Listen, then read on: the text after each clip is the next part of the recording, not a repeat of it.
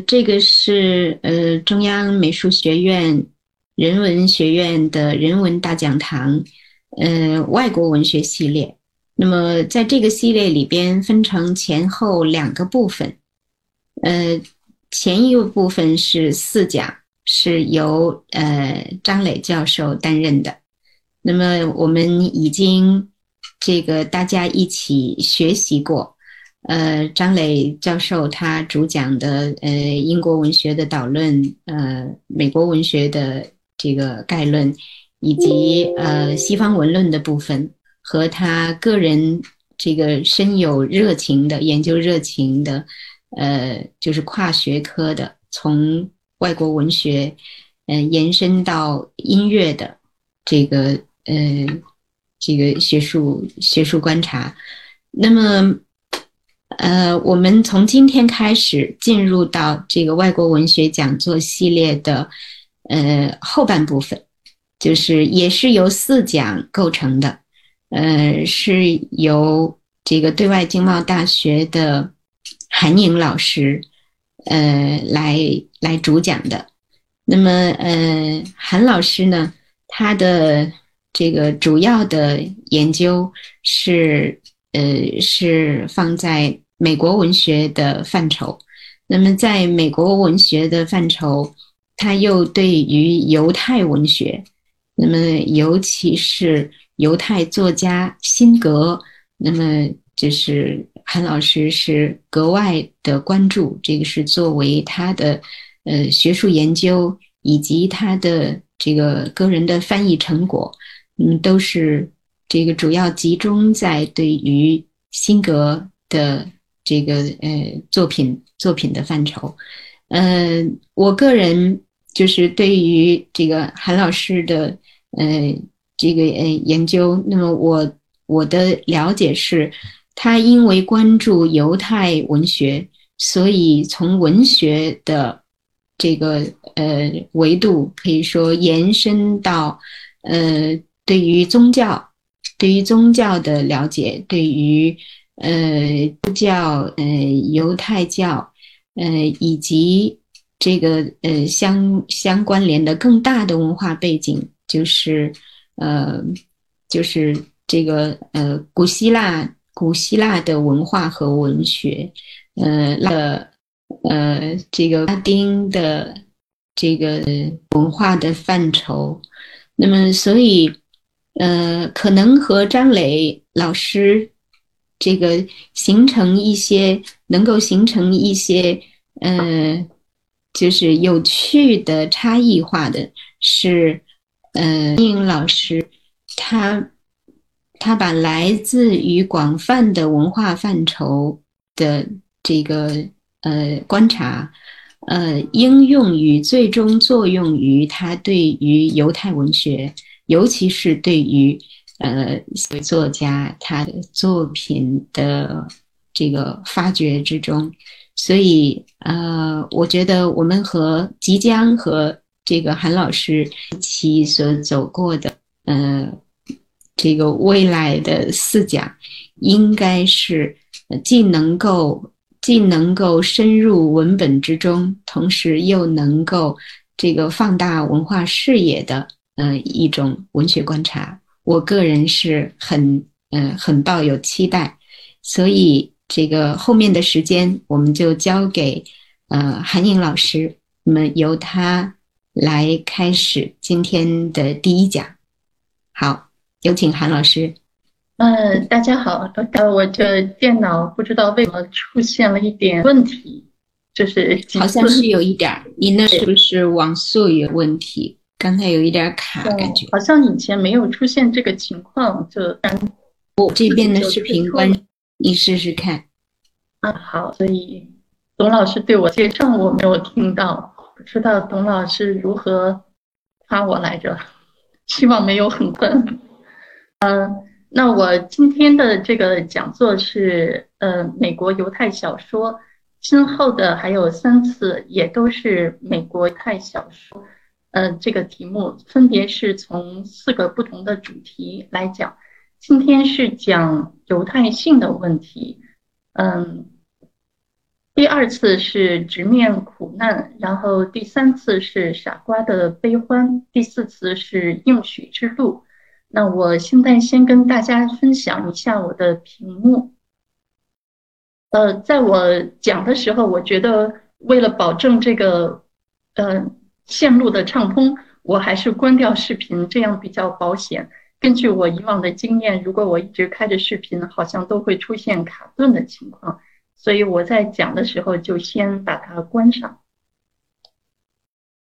呃，喂，韩颖老师。嗯，喂，董老师。对，现在你你分享屏幕了吗？共享屏幕？啊，还没有，稍等，我先把这个屏幕调出来。应该可以看到我的屏幕了吧？可以，现在可以。嗯嗯，好的。你可以尝试全屏。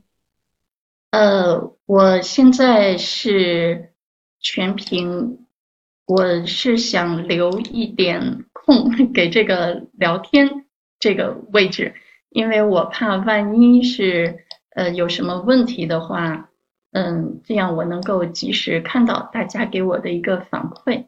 这个屏幕的大小可以吗？我就不满屏了。啊，好的，嗯，有一部分显示你的你的屏保的背景。啊，是的，那还是，嗯，没有没有问题。嗯，行，好的。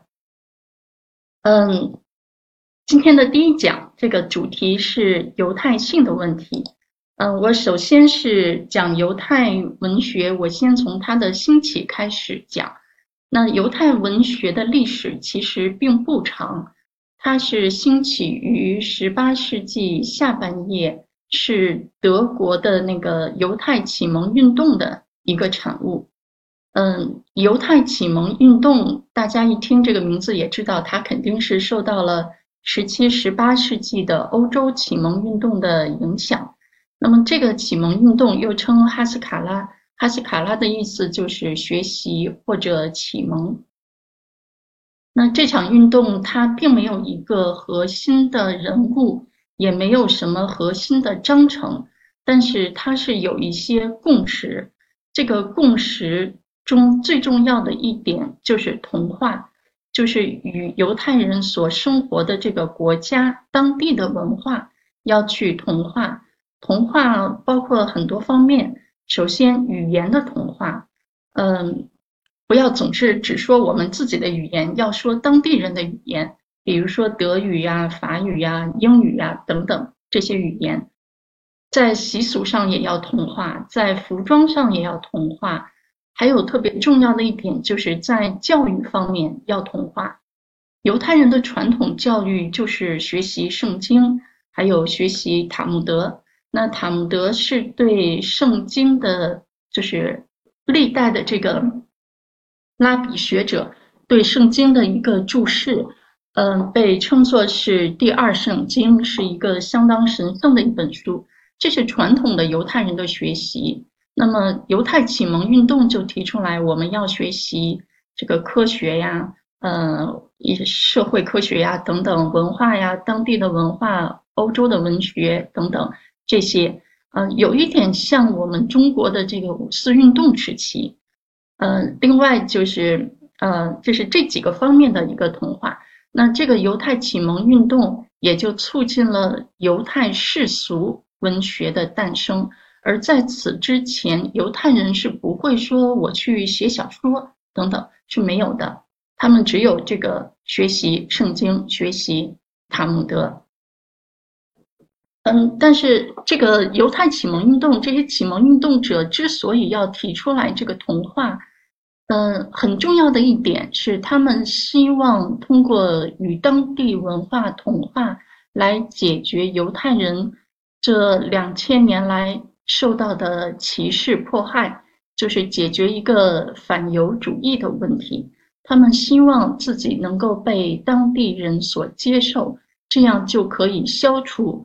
这个反犹运呃反犹主义，但是很讽刺的，就是呃二战时候对犹太人的大屠杀，正是发生在犹太启蒙运动兴起的德国。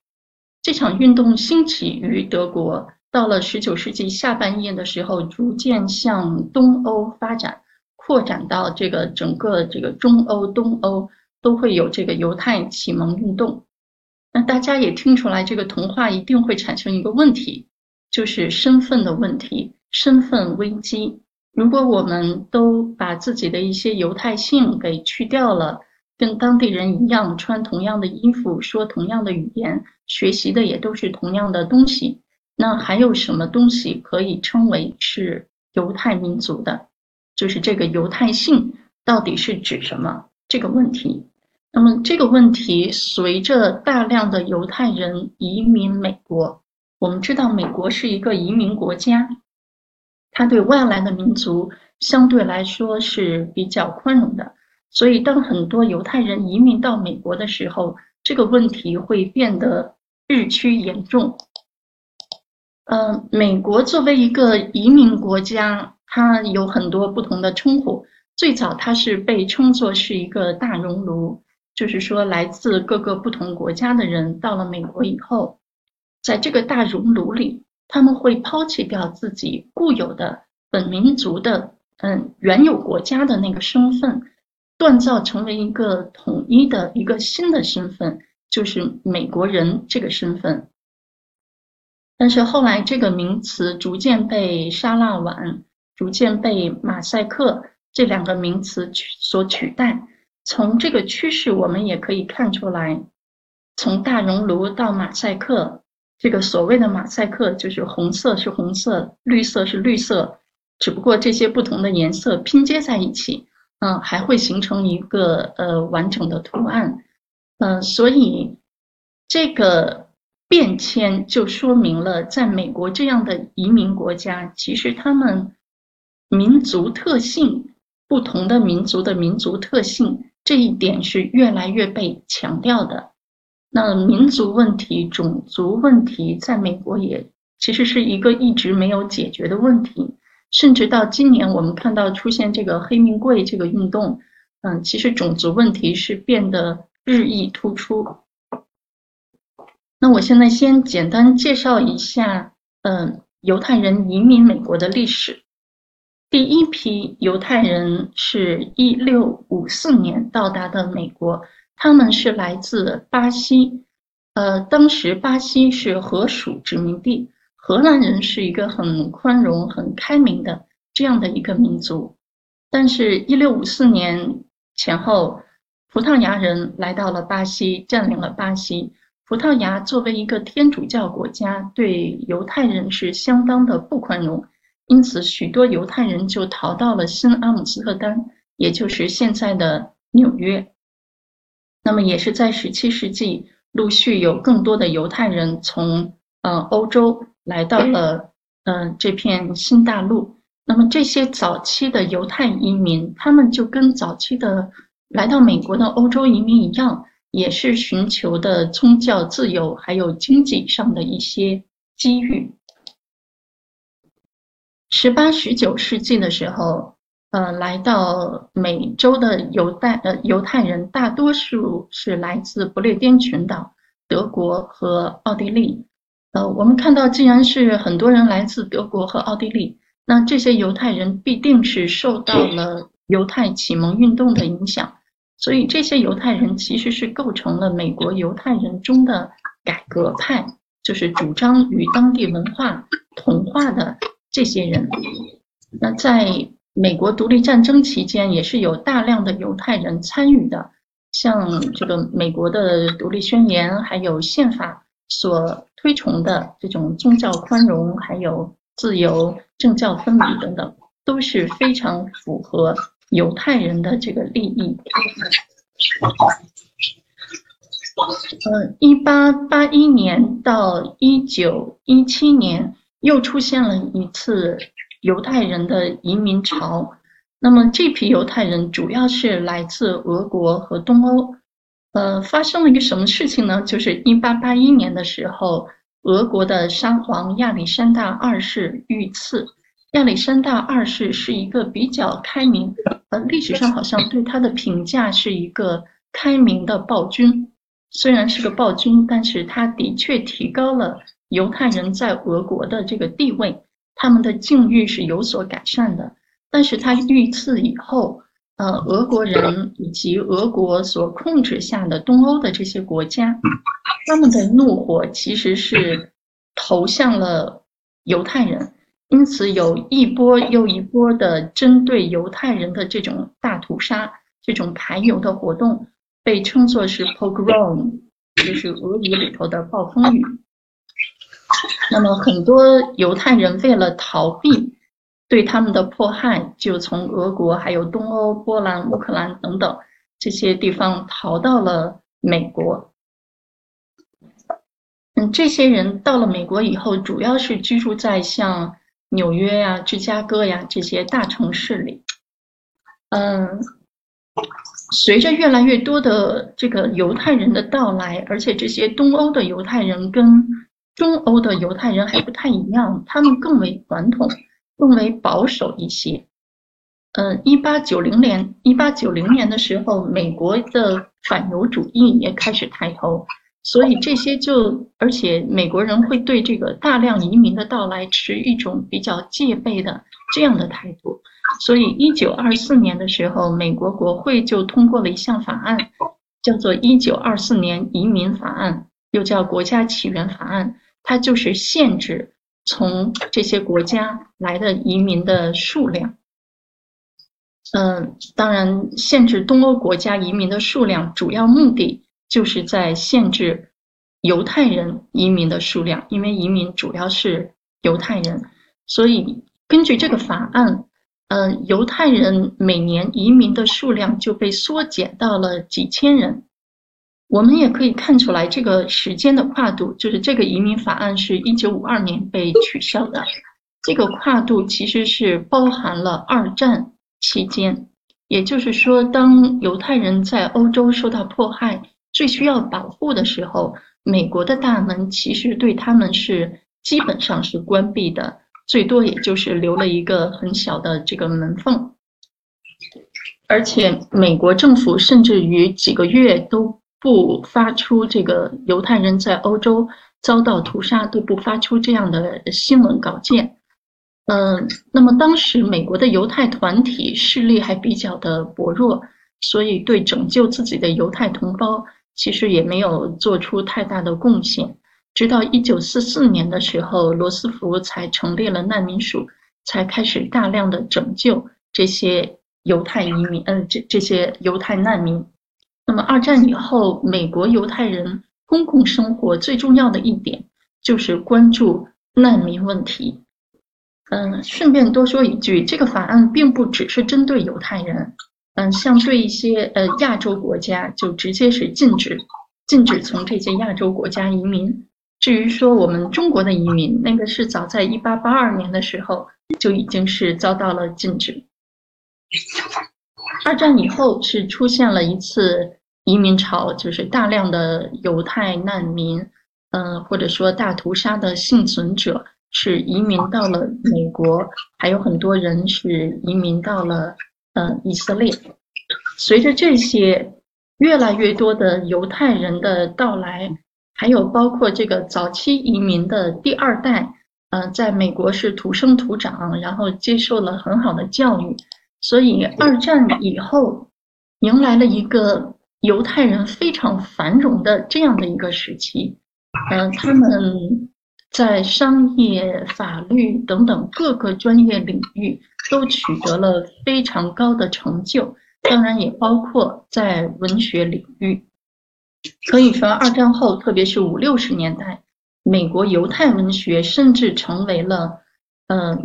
美国文学的一个主流，就是进入到了美国文学的主流，而且我这里列出来了一些名单，但是，嗯，那时候有成就的美国犹太小说家、呃，诗人、学者是非常多的，比如说在纽约，甚至有一个叫 New York Intellectuals，就是纽约知识分子群，那么这个群体是。基本上是属于占据了美国知识分子的这个场地，嗯，大量的小说家、诗人，还有学者、教授等等。那么我这里列出来的名单都是非常有成就的、非常著名的一些美国犹太作家。嗯，特别是右边的这四位：阿瑟·米勒这位剧作家写《推销员之死》，塞林格写那个呃《麦田守望者》，还有约瑟夫·海勒写的这个。第二十二条军规，Allen Ginsberg 这位诗人写嚎叫的诗人，很多时候大家已经就不太把他们当作是犹太作家，而只是把他们当作是美国作家，真的是已经是美国文学主流了。那左边的这些作家，嗯，是属于呃，我们一提到美国犹太文学的时候，肯定要提到的。几位非常著名的作家，特别是贝勒、马拉莫德、罗斯这三位作家，还经常会呃连在一起说。嗯，相比较来说，这些作家的犹太性会比右面这四位更为鲜明一些。所以我这个讲座呢，可能也更主要的是呃专注于左边这些作家，当然也还会包括一些其他的作家。那这个呃，既然是进入主流，说明他们同化的真的是相当好。但是同化也必然会造成同化的一些问题，比如说这个通婚是非常的普遍。我这里有一个数据，嗯，就是混合婚姻，犹太人和非犹太人的这个混合婚姻，从二十世纪五十年代的百分之七上升到了二十一世纪的百分之四十以上。这个比例还是相当高。那即便是那些没有与非犹太人通婚的犹太人，他们也变得越来越世俗。比如说在语言方面，嗯，传统的就是中欧、东欧犹太人说的是伊地叙语，但是在美国能够说伊地叙语的人越来越少。饮食方面也是这样，犹太人有很多饮食的禁忌。但是以我在美国的这个 接触到的犹太人的经验来看，很多犹太人其实现在不太顾及这个禁忌，也会吃猪肉啊、龙虾呀等等。嗯，习俗也是很多犹太习俗都已经被放弃了。那么教育也是一样的，接受的是世俗教育。嗯，还有这个会堂去会堂礼拜，嗯，祈祷等等。很多犹太人已经不太去了，基本上能够是一年在节日期间去就不错。这有些人一年就去一次，可能是在这个赎罪日的时候去一下这个会堂。好像一直是有杂音是吧？有同学好像没有关上这个麦克，嗯，似乎是 J J 同学，这位朋友。J J，嗯，希望你能够关上你的麦克。嗯，J J J 同学，请你关上麦克。就是我们的线上主持人，呃，请请你对观察一下，是否我们在座听众，嗯，麦克没有关闭。好的，谢谢，谢谢。韩老师，请继续。好，谢谢。嗯，那么童话。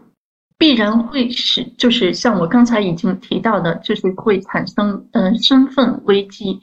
那么既然同化以后，那如何看待自己的犹太性的这个问题？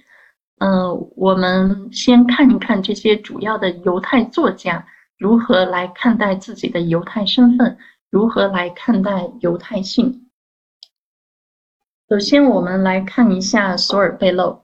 我觉得我刚才把索尔贝勒放在了左边，就是美国犹太作家这一边，应该是令贝勒非常的不满意的，因为贝勒是非常希望大家能够把他看作是美国作家，而不是美国犹太作家。嗯，他的作品其实是比较偏重美国性，犹太性对于他来说是一种工具，他是要通过犹太性。来表达普遍人性的问题，比如说在《奥吉马奇历险记》，这是贝勒的一本，呃，这是他的一个成名作。那么在这部作品的开篇，贝勒就宣称：“我是个美国人，出生在芝加哥。当然，随着情节的展开，我们会看到马奇他也是一个犹太人，但是他一开始并不会亮出自己的犹太身份，而只是在强调自己的美国身份。嗯，至于贝勒本人，他的父母是俄国的移民，他没有出生在芝加哥，他是出生在了加拿大。九岁的时候，全家搬到了芝加哥。嗯嗯，贝勒的作品基本上都是围绕芝加哥这个城市展开。我们再看这本小说的题目《奥吉马奇历险记》，很容易就会让人联想到美国文学传统当中。那位著名的马克·吐温，他写了一本《The Adventures of Huckleberry Finn》，呃，《哈克贝里·费恩历险记》。所以从这个书名也可以看出来，贝勒是希望他的作品被归于美国文学传统，而非这个犹太文学传统。他说过，他写的小说是美国文学，没有连字符。所谓这个连字符，就是我们在说美国犹太文学用英语说的时候是 Jewish Python 有一个连字符，然后 American，把这个连字符去掉，不要再弄什么犹太的，就是美国文学，不是美国犹太文学。他还曾经说：“我的第一意识是宇宙的。”在那个宇宙里，我是一个犹太人，这个口气是相当的大，这个意识也是相当的大。宇宙的，嗯，听过张磊老师讲美国文学那一场的时候，可能还会记得惠特曼有一首长诗，叫做《Son of Myself》，我自己的歌。在这首诗里头，惠特曼在诗中宣称：“我就是宇宙，I am cosmos。”所以贝勒是希望自己传承的是像惠特曼、是像爱默生这样的美国精神和美国文学传统，在他的作品当中也的确经常会看到爱默生和惠特曼等等美国文学的作家以及一些欧洲的文学作家。嗯，贝勒是非常讨厌大家。一提到贝勒，就要还提到那两个人，就是马拉莫德和罗斯和罗斯。大家总是一提美国犹太作家贝勒、马拉莫德、罗斯，总是把三个人连在一起说。贝勒曾经说过，这个把他们仨连在一起，感觉就像某某某，嗯，这个百货公司似的，令他非常不满。但是既然大家都这样说，必定有大家这样说的理由，所以我们还是看一下第二位。马拉莫德，马拉莫德，呃，他是犹太人为戏剧的素材，他是把犹太性作为了一种象征。比如说，在他的小说《店员》这部小说里，这个小说写的是一个杂货店老板，这个老板是一个犹太人，嗯，他在饿的时候呢，也会吃火腿，这是猪肉，作为犹太人不应该吃。而且他开店很辛苦，很忙碌，所以二十多年他也没有去过会堂。但是在他死后，在他的葬礼上，嗯，拉比对他的评价是，他是一位真正的犹太人，是具有犹太人的良心的人。那这就让人思考，什么叫犹太人的良心？犹太人的良心跟基督徒的良心，跟我们中国人的良心有那么大的区别吗？所以，是不是一个好人就可以算作是一个犹太人？马拉莫德曾经说：“就我个人而言，我总是将犹太人视为人类生存的悲剧性经历的想象。我努力去发现体现人类命运普遍性的犹太人，人人都是犹太人，只不过他没有意识到而已。我标红的这个人人都是犹太人。”是马拉莫德的一句名言，就是他似乎是把一个好人，特别是一个受苦的好人，就叫做是犹太人。可以说，他是把犹太人这个身份放在了一个祭坛上，是把犹太身份、把犹太性给神圣化了，只要是受苦的好人，就是犹太人，因此人人都可以是犹太人。但是在他把犹太性神圣化的同时，hello 的这个神圣化的同时，犹太性也变得虚化了，hollow 的，呃，所以他也从某种程度上说是消解了这个犹太性的特性，而变成了一种很普遍的一个人性。我们再看一下罗斯。罗斯还不太一样，嗯，他跟贝洛不一样。贝洛强调自己的美国身份，罗斯也不强调美国身份，他就强调自己的作家身份。有一个词可以概括罗斯，那就是叛逆。他的犹太性是体现在他的叛逆当中。他说他并非犹太作家，而是一位作家，啊，还是个犹太人。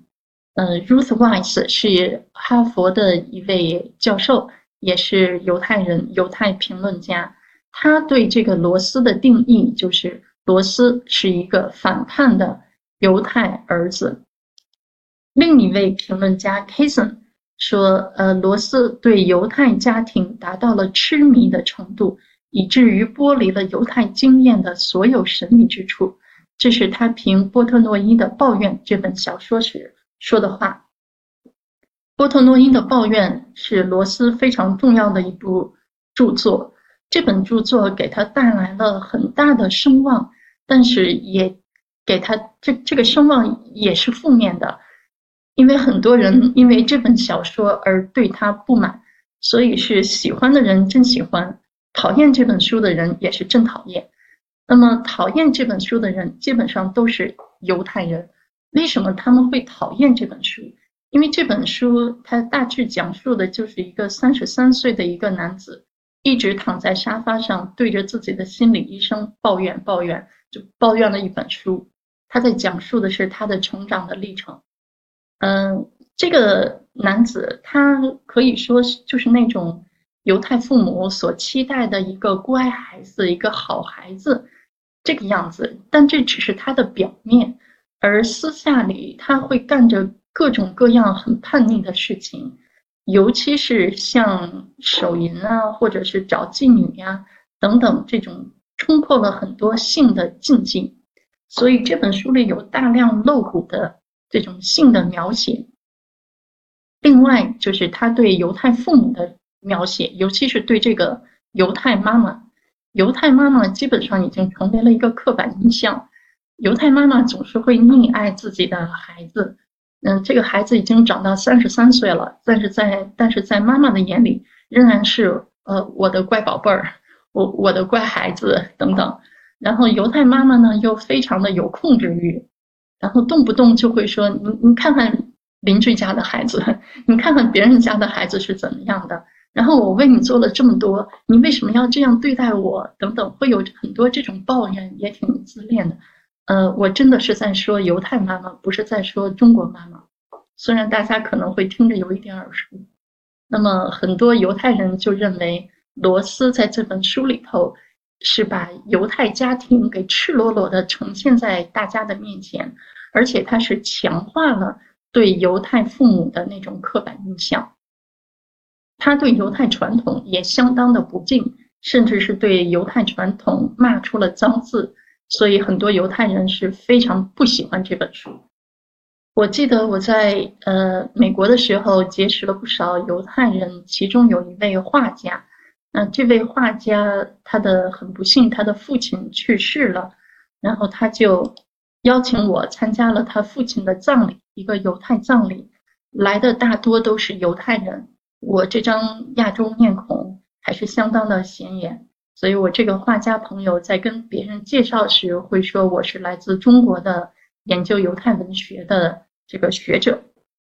我记着在这个葬礼上，就突然有一个老太太走到我面前，没有任何寒暄，没有任何自我介绍，直接就问了我一句话：“你怎么看菲利普·罗斯？”然后我当时就刚看完这本波特诺伊的抱怨没多久。然后我就说，我觉得罗斯是一个很好的作家，还是很有趣的作家。我忘了我怎么说的，但是没有等我再说出第二句话，老太太就打断我说：“我认为他就是垃圾。”说完转身就走掉了。然后我就很懵的 站在了那里。还有这样的操作，就是这个犹太老太太显然已经被罗斯冒犯到了，非常痛恨这个犹太人的叛逆，这个反叛的犹太儿子。嗯，这是中国学者乔国强对这本小说的评价是：罗斯这部小说中的犹太性是通过亵渎的方式表现出来的。嗯，其实还是挺有道理的。我们再看一下新西亚奥兹克，这是一位女作家。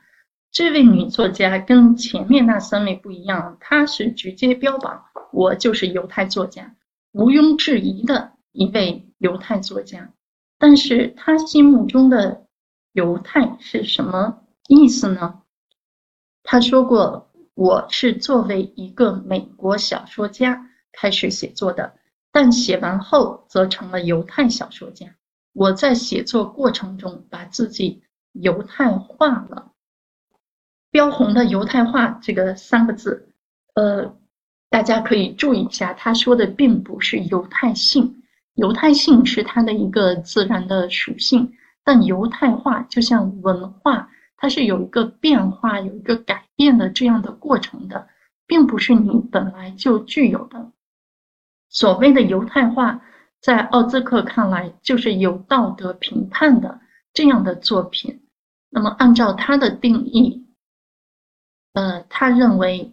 像英国的狄更斯、英国的乔治·艾略特，还有俄国的托尔斯泰这些非犹太人作家，他们的小说当中都有道德评判。在他眼里，这些小说家全都是犹太化的小说家。嗯，所以他所说的犹太化，其实在我看来，跟马拉莫德那种把犹太性作为一个象征，呃，没有太大的区别。真正的，我觉得犹太性最鲜明的作家就是艾萨克·辛格。嗯，刚才董梅老师也说过，我对辛格比较有研究，的确是一直在关注他。嗯，辛格他自称自己是异地絮语作家。之所以这样说，是因为他是用伊地絮语写作的。伊地絮语是九世纪时，嗯，欧洲的犹太人所创造的语言。它是以德语为基础，再综合了像阿拉米语、斯拉夫语等等其他语言。它所使用的是希伯来字母。辛格一直是以伊地絮语创作。然后他会跟其他译者合作，把他的作品再翻译成英语。在这个过程当中，他还会对他的作品进行一些编辑修改。辛格是在一九七八年获得的诺贝尔奖，那诺贝尔奖也是对他对伊迪叙语文学的贡献所做出的一个肯定。至于犹太作家这个标签，辛格是不接受的。他曾经说过：“如果说有所谓的犹太作家，那也是像他父亲一样的作家，一生都在自然的为犹太教写作；而那些碰巧是犹太人且以英语写作的人，是英语作家。”他指的当然是像贝勒马拉莫德这样的英语作家，他们只是碰巧是犹太人。我这里括号写了个拉比，辛格的父亲，太教的一位。拉比，他的母亲是一位拉比的女儿，所以这个家庭用他自己的话说，一呼一吸都是犹太姓。在我父亲的法庭上，是辛格的一本自传，写的是他童年的生活。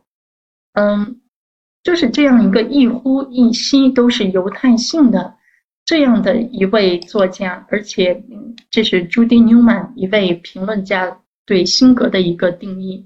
犹太传统就像他的皮肤一样附着在他身上。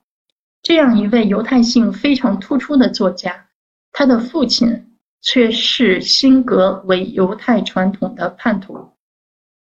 就是因为辛格是写小说的，不仅辛格是写小说的，他的哥哥伊斯雷尔·辛格也是写小说的。嗯，是伊斯雷尔把辛格引向了世俗文学的道路，也是辛呃伊斯雷尔把辛格从一九呃一九三五年的时候把辛格带到了美国。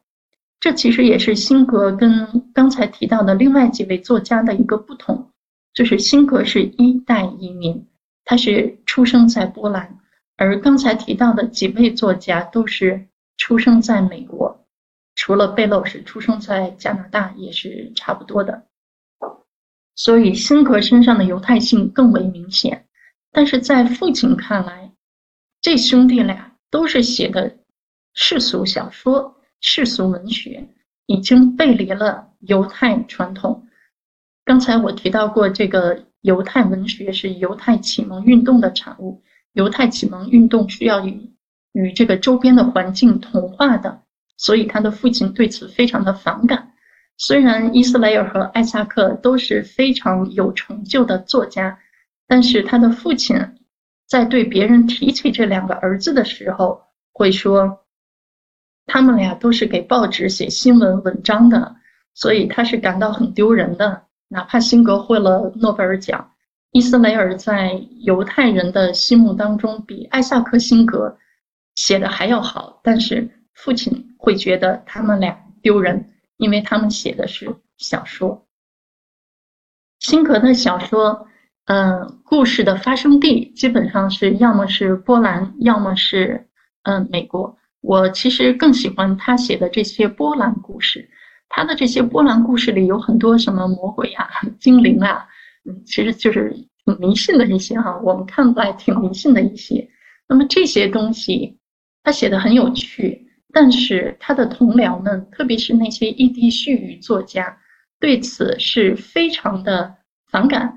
他们希望你作为一个作家，你应该写正能量的东西。你为什么要写那些妖魔鬼鬼怪？为什么要写那些小村镇、小村庄里头的人那么迷信的东西？那些是我们要抛弃的。你为什么要抱住中世纪的东西不放？我们应该表现的是犹太人开明、进步、现代化的一面，而不是你写的那些中世纪的那些比较嗯黑暗一些的东西。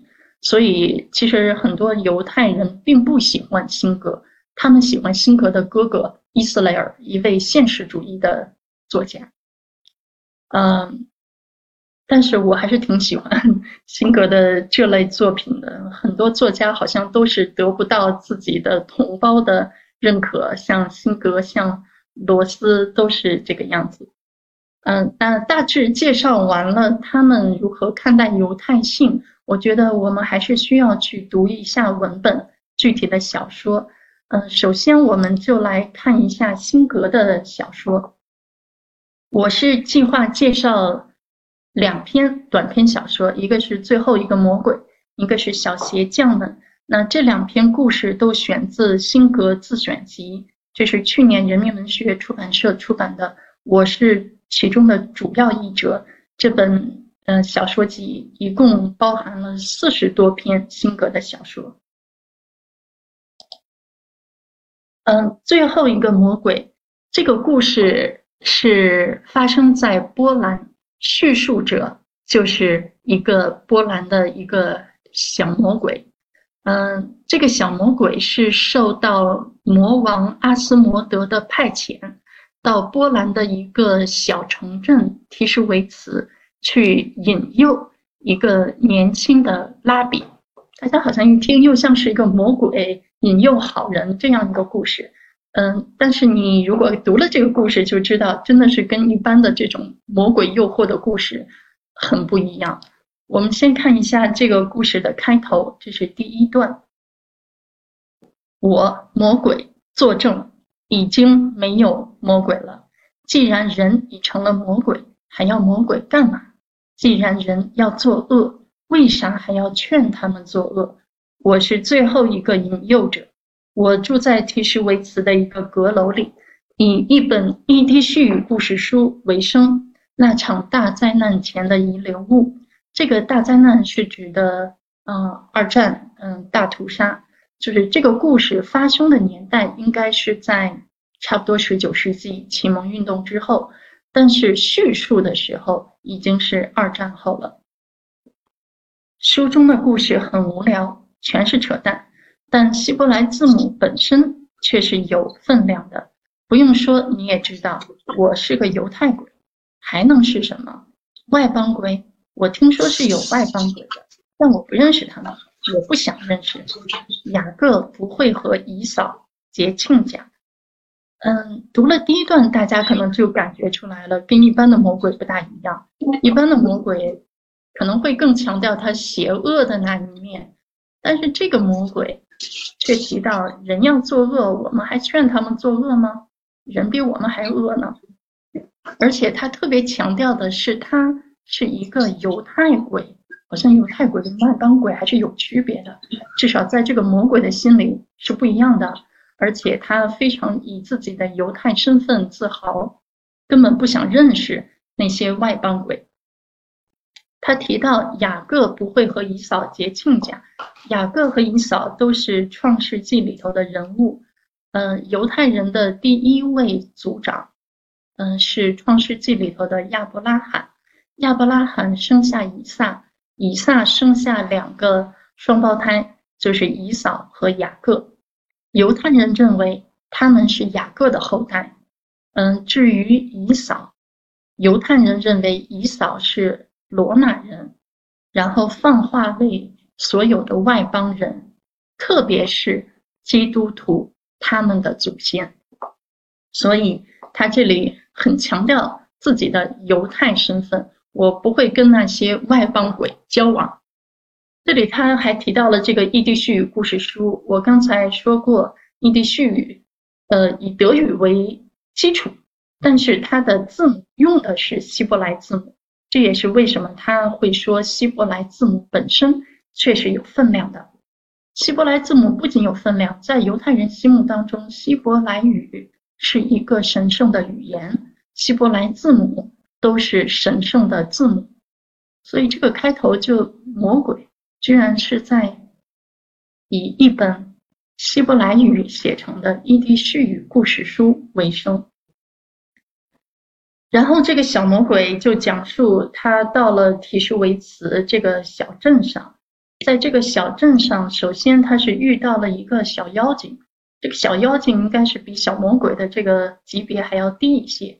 然后小妖精已经在这里待了很久，小魔鬼来自大城市，所以有一点大城市瞧不起乡下人。我还要给你介绍一下外面都发生了什么事情。嗯，发生了什么事呢？就是犹太启蒙运动。这是小魔鬼对小妖精说的话。启蒙，你在这儿与尾巴上闲坐的二百年间，撒旦调制出一种新轴。犹太人现在有了作家。伊迪叙语作家、希伯来语作家，他们把我们的生计给抢了。我们对每个年轻人都是苦口婆心，说到嗓子嘶哑，他们却把那些花里胡哨的东西印上千万份，分给各地的犹太人。我们的伎俩，他们都知晓。嘲讽虔诚，为什么老鼠是符合敬仪的？他们能给出一百条理由。他们想要做的，无非是拯救世界。嗯，我觉得，嗯，辛格对自己下手还是非常狠的。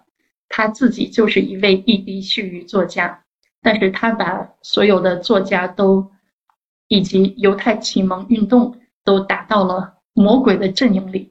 这是撒旦调制出的新州，他们不仅像魔鬼一样的邪恶，而且他们比魔鬼的效率要高很多。魔鬼要说。他们写一篇小说，印上千万份，大家就全都信了，都会受到这些作家的影响。所以这些作家是相当的恶毒的。嗯，之后这个小魔鬼就开始了他的工作，去引诱这位年轻的拉比。他先是飞到了这个拉比的书房里，然后看到。拉比书房的陈设，注意他用到了常规陈设，包括放圣卷的约柜、书架、木盒里的经文没名。然后拉比坐在椅子上，正在研读格玛拉。格马拉就是塔木德的一部分，这是他们的圣书。他的装备很齐全，圆顶小帽、腰带、四角巾，每个角的穗子都编了八次。我听了听他脑子里的声音，纯洁的思想。他晃动着身子，用希伯来语唱诵哈谢勒杜纳布嘎塞扎，我瞎念的，我不懂。然后翻译毛茸茸的绵羊剪羊毛。常规陈设就说明这位拉比是丝毫没有受到。犹太启蒙运动的影响，他仍然是非常传统的、非常正统，所以有约柜、有书架等等。那他的装备，圆顶小帽，这个是我从网上搜的一些照片，这是犹太人戴的小帽子。四角巾就是这个样子，这是戴着圆顶小帽、穿着四角巾的犹太人，外面可以再罩一件这个外套，像这个男人似的。嗯，他用了一个词是装备，就好像这些服饰，这些传统服饰，对于这位犹太拉比来说，是他对抗魔鬼引诱的一种武器。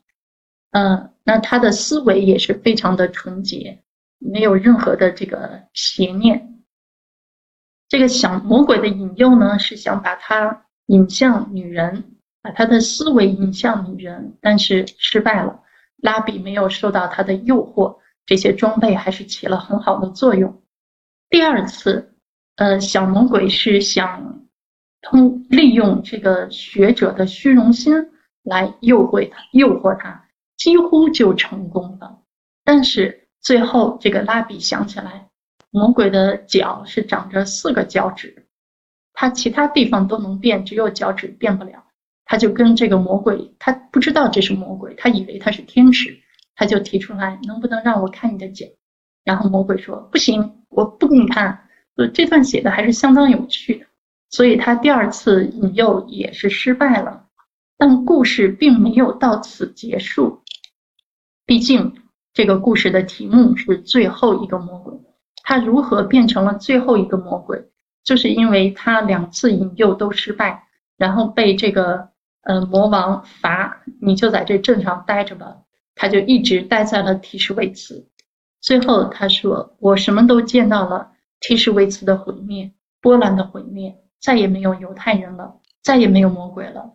冬至日的晚上，女人们不再泼水，她们不再避讳给出双数的东西。黎明时分，她们不再敲响会会堂前厅的门，到脏水时也不再提醒我们。”拉比在尼桑月的一个周五被杀害了，整个社团都遭到屠杀，圣书被烧，墓地被亵渎，创造之书归还给了造物主。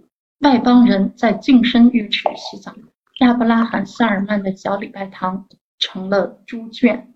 就这样，他成为了最后一个魔鬼，因为犹太人都被屠杀了，没有人可以引诱，还要魔鬼干嘛？所以他也就成了一个难民魔鬼。我们要注意的是，辛格在叙述这一段时，他的顺序，他首先说的是女人们不再泼水，不再避讳给出双数的东西，这些让我们听起来非常迷信的东西，其实也是犹太传统的一部分。就是首先是犹太人放弃了这些传统，之后才是。拉比被杀害，社团被屠杀，所以辛格的意思是不是在说，就是我们，而且这个也可以回应一下一开始魔鬼对启蒙运动的那段言辞，就是这些启蒙者，他们以为我们放弃了犹太传统就可以被接纳，但是这种想法太天真了，他们的确是先放弃了传统，但之后。他们还是被屠杀了，所以，嗯，这个犹太人的毁灭并不是始于屠杀，犹太人的毁灭是属于始于犹太人自己首先放弃了传统。那么，对于启蒙，我们也不能说辛格是对启蒙完全持一种负面的态度。辛格在采访中曾经说过。如果我是一个很虔诚的人，我会说，作家应该写宗教，就像我父亲一样。但是你知道，我做不到这一点。我可以拿启蒙开玩笑，但我又给不出任何可以替代启蒙的东西。嗯，所以他对启蒙其实是很复杂的一种态度。作为一个作家，他是启蒙运动的产物，但是他又看到了启蒙所带来的一些很负面的东西，因此在他的作品当中。他总是站站在了启蒙的对立面，对启蒙进行嘲讽。可是他真的又不知道如何去替代启蒙。但是我想，作家的职责并不在于给出一个 solution，给出一个解决的办法，而是在于让我们看到事情的一些多面性、一些矛盾性。最后，这个小魔鬼说。我数字数边韵脚，一遍又一遍寻幽叹微，解读着每个字母的一点八。最后一个字母消失时，最后一个魔鬼无了踪影。这个字母还是指的希伯来字母，所以作为一个魔鬼，最后他以之为生的却是具有神圣性的这个希伯来字母。因此，这个魔鬼和神圣性。就被这样放在了一起，产生了一种冲突感，一种矛盾感。呃，我想这里可能应该解释一下，在犹太教里，这个魔鬼跟基督教魔鬼真的是不一样的。就是基督教里的魔鬼，邪恶的代表撒旦，那真的是上帝的对立面，这是正义和邪恶两个阵营。但是犹太教它是比基督教更为严格的一个一神教。因此，它绝不允许出现上帝会有一个对立面，能够跟他分庭抗礼。所以，犹太教里头的魔鬼都是以某种我们所不能理解的方式，是在为上帝服务的。我们可以看到，这个小魔鬼他在读异地絮语，他认为希伯来语是神圣的，然后他不跟外邦人、外邦鬼交往，他对塔木德。然后，甚至对拉比释经的一些方法都相当的熟悉，特别是派遣他来的那位魔王阿斯摩德。阿斯摩德这个魔王在犹太教里，他每周都要上天去学习圣经，所以犹太教真的是更为严格的一神教。犹太教里的魔鬼缺少了希伯来语神圣性的支撑，它也是没有办法存在的。魔鬼尚且如此，何况是人？第二篇故事，嗯，想给大家介绍一下小鞋匠呢。嗯，我简单说一下吧。嗯，这个故事的主人公，嗯，小鞋匠也是，呃，他是波兰一个小镇弗兰姆普尔镇的一个鞋匠，跟他的七个孩子还有七个儿子、妻子生活在那里。嗯，七个儿子长大以后都是他的学徒，但他们陆续都去了美国。然后过小鞋匠跟这个鞋匠跟他的妻子过了四十多年，然后妻子也去世了。有一天，纳粹的这个飞机轰炸了弗兰姆普尔镇，他被迫离开了家乡，四处漂泊。后来，这个儿子们知道了他的下落，给他搞到了美国签证，他就漂洋过海。去美国跟自己的儿子团聚，嗯，最后鞋匠跟七个儿子一起又开始制鞋，然后唱起了歌谣，非常美好的结局，非常好的这样的一个故事。这个故事我觉得它比较有特色的一点，就是这个鞋匠阿爸，他的名字叫阿爸，阿爸的经历一直是在跟圣经里创世纪里这个族长的经历。相对照，那么阿爸自己说，从他自己阿爸到族长们，这个族长指的是圣经里的族长，呃，这之间的链条一代一代从未断裂，好像他也是圣经的一部分。他是雅各的后代，他和他的儿子们也是多如沙、繁如星的族长子孙。那么他开始流浪以后，也是他会想到族长亚伯拉罕的流浪。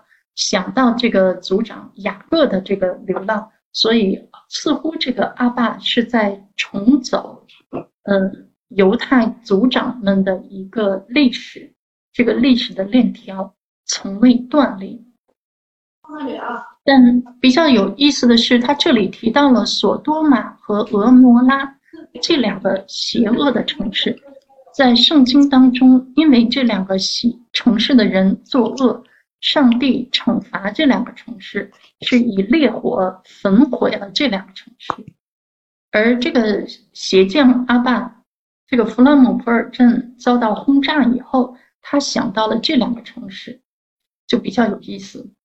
首先，的确有相似性，都是呃烈火熊熊燃烧，被焚毁了。但是，读记圣经就会知道，这两个城市被毁灭，那是上帝对对这两个城市的惩罚。那这里，英国提到这样的邪恶的城市，难道他是在说弗兰姆普尔镇被纳粹摧毁？难道这个是上帝的一种惩罚？他没有直接这样说，但是这样的引用会让人产生这样的一个联想。嗯，辛格对于纳粹、对于大屠杀也的确是有他一点不同的看法。比如说，在他的另一部，在一个长篇小说《冤家：一个爱情故事》的前言里，他就提到这本小说里头的人物。他们的悲剧不仅是他们不仅是纳粹的受害者，也是他们的个性和命运的受害者。所以，他并对于大屠杀并不是一种简单的谴责，他有他自己的一些思考。当然，这个思考也成为了很多犹太人不喜欢他的一个原因。还有像他跟雅各的这个联系，嗯，那么鞋匠阿爸到了美国以后，看到纽约的那些高楼，他就想起了埃及，因为圣经里头雅各最后是到了埃及，跟他的十二个儿子团聚，那么阿爸是到了美国，跟他的七个儿子团聚，嗯，就是这种联想，虽然最后的结局很好。他的儿子们依然在美国固守着传统，但是我们也不要忘了，虽然雅各这一代到了埃及以后过得很好，嗯，但是雅各死了以后，雅各的儿子们都死了以后，埃及的法老换了人以后，雅各的后代以色列人在埃及逐渐沦为了奴隶，他们也放弃了自己的传统，不再敬拜上帝。直到四百多年以后，摩西带领埃及人，呃呃，带领以色列人出埃及。所以，嗯，这样的一个联想，把雅各到埃及与阿爸到了美国相对照，是不是辛格在暗指，嗯，阿爸这一代人以及他的儿子这一代人死后，后面的他们的子子孙孙还会坚持自己的？犹太传统吗？嗯，我记得张磊老师说过哈，就是原型批判说这个是什么什么跟圣经的一些对照没有什么意义，的确如此。这种对照没有意义，而且这种对照，辛格非常直接的告诉了我们，亚伯拉罕、雅各不用你去寻找，他就告诉我们，有意义的是发现这种对照，作者到底要说什么。这个是他没有落在纸上的一些文字，是需要你熟悉圣经，然后你才能解读出来他为什么要做这样的一个对照。嗯，那这个小说说完，我们看一篇长篇小说，就是这位菲利普·罗斯这个犹太人叛逆的儿子。《反生活》这篇小说是他一九八六年出版的。嗯，我在这次讲座里用的版本就是这个中文版，一九八八年湖南人民出版社的这个版本。那这是一个英文版的一个封面。我经常觉得罗斯是一个很幽默的作家，但是说真的，看到这张照片，我觉得他好严肃。嗯，反生活这个小说结构很有趣，我先介绍一下它的主要的内容、情节，还有它的结构。这本小说里头两个主要人物，嗯，好像你们说什么看不到？图片看不到吗？就是刚才的那个图片没有看到吗？哎，这个图片大家看到了吗？看到了，可以看到。啊，可以看到的哈。嗯，好的。嗯，这个小说里两个主要人物内森·祖克曼和亨利·祖克曼，这是兄弟俩。哥哥内森是作家，弟弟亨利是牙医。嗯，其实罗斯写了很多有关这个内森·祖克曼的作品，很多小说都是内森·祖克曼是这个主人公。那么内森内森呃祖克曼可以说是罗斯的一个，在他的作品里头的一个 alter ego，是他的一个替身，是他的另一个自我。这本小说分成五章。第一章的题名是巴塞尔，写的是亨利这个牙医弟弟，他有心脏病，嗯，服用一些治疗心脏病的药物，但是造成了他的性功能障碍。他有妻子，有两个孩子，还有一个情人叫温迪，也是他的助手。那么他希望能够跟温迪保持一个肉体的关系，所以。这个性功能障碍是让他非常的苦恼，于是他决定铤而走险，不再吃药，而是接受心脏手术。但是手术失败了，他死亡。